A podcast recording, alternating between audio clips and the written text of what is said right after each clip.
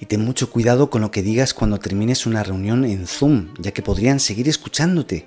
Y es que Zoom ha reconocido un bug que dejaba encendido el micrófono al finalizar la reunión, tal y como han reportado varios usuarios y como ha confirmado la propia compañía tras anunciar la versión 5.9.3 que solventa este error.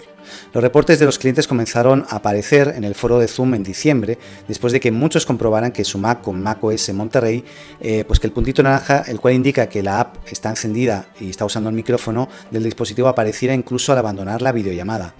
La compañía intentó solventar el bug en la versión 5.9.1 lanzada en el propio diciembre, sin embargo muchos usuarios continuaban con el mismo error y problema y no ha sido hasta este mes de febrero cuando Zoom anunció la versión 5.93 que ha confirmado ya en sus foros que este error está totalmente resuelto.